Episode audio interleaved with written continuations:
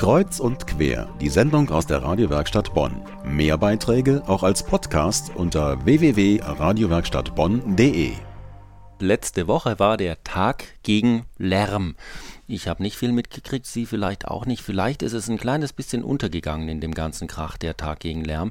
Auf jeden Fall hat die Stadt Bonn eingeladen zu einem Lärmspaziergang. Und wir hatten letzte Woche bei Kreuz Quer zu Gast die Organisatorin vom Amt für Umwelt und Verbraucherschutz der Stadt Bonn.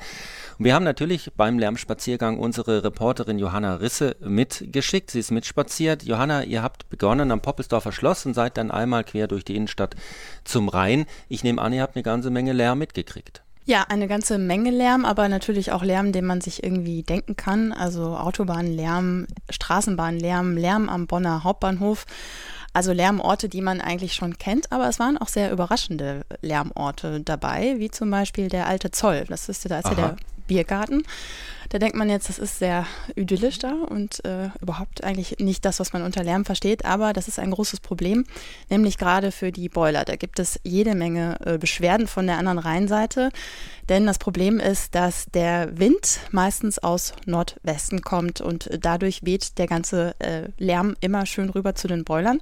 Da gibt es jede Menge Beschwerden. Das haben wir äh, kennengelernt zum einen. Zum anderen gab es auch noch eine Überraschung am Botanischen Garten. Das ist ja auch. Auch eher idyllisch, denkt man. Genau, äh, Ruhe, viel Grün, aber wenn man da mal vorbei an dem Poppelsdorfer Schloss etwas nach hinten geht, dann kommt eigentlich der extremste Punkt zwischen Ruhe und Terror. So haben die Organisatoren des äh, Lärmspaziergangs diesen Punkt genannt, nämlich die Reuterstraße.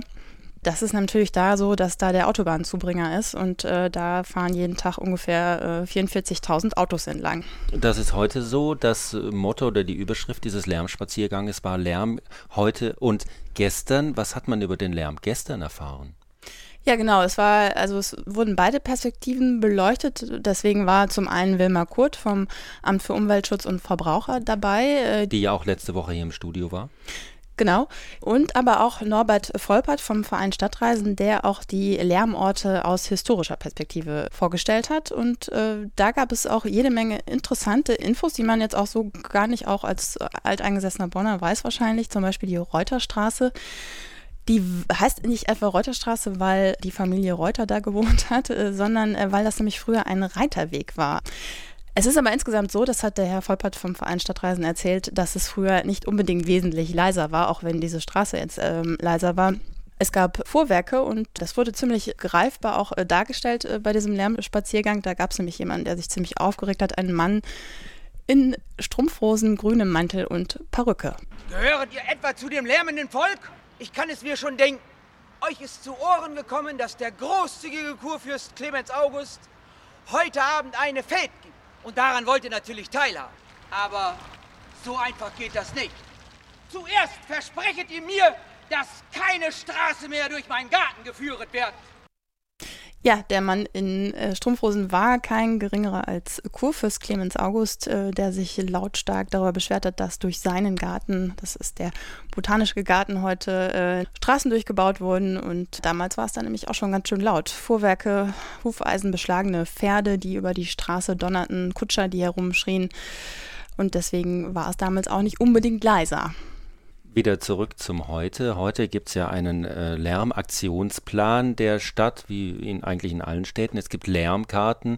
Die Stadt hat den Umgebungslärm kartiert. Man kann also im Internet sich anschauen in unterschiedlichen Farben, wie laut es bei einem ist, wenn man da Spaß dran hat. Um den Lärm zu vermindern, hat die Stadt zum Beispiel gesagt, wir müssen Bus und Bahn fördern, Fahrradverkehr fördern. Wird es denn jetzt insgesamt in Bonn durch diese Maßnahmen irgendwie doch leiser? Die Stadt hat äh, in den Jahren 2008 bis 2010 diesen Lärmaktionsplan, den du äh, angesprochen hast, aufgelegt sozusagen zur Reduzierung des Geräuschpegels. Und äh, dieser Lärmaktionsplan war zum einen dazu da, dass erstmal festgestellt wird, wo, wo ist es denn überhaupt laut, wo, leiden die äh, Bürger. Und zum anderen sollten die Bürger sagen, was sie denn auch für eigene Vorstellungen haben. Also äh, wie kann man denn äh, den Lärm bekämpfen. Und da gab es jede Menge Vorschläge. Zum Beispiel äh, lärmmindernde Fahrbahnbelegungen, äh, Beschränkung von Lkw-Verkehr äh, und äh, die Einführung von Tempo-30-Zonen.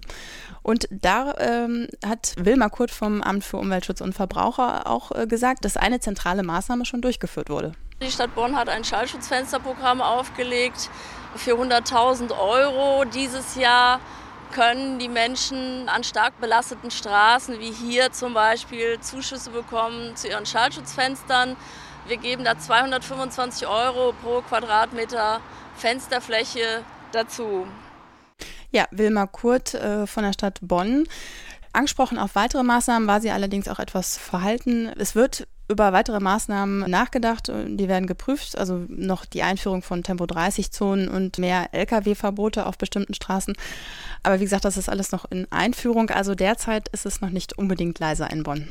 Meine Kollegin Johanna Risse ist mitspaziert diese Woche beim Lärmspaziergang, zu dem die Stadt Bonn eingeladen hat. Hat vieles erfahren über Lärm heute und Lärm früher. Und wenn Sie jetzt äh, Lust haben, vielleicht mal so eine Lärmkarte sich genauer anzuschauen, damit Sie wissen, warum es bei Ihnen so laut ist, www.bonn.de ist die Adresse. Am besten Lärm eingeben und dann finden Sie zum Beispiel diese Lärmkarten, aber auch das, was Bürger gesagt haben, wie man den Lärm ein kleines bisschen loswerden könnte.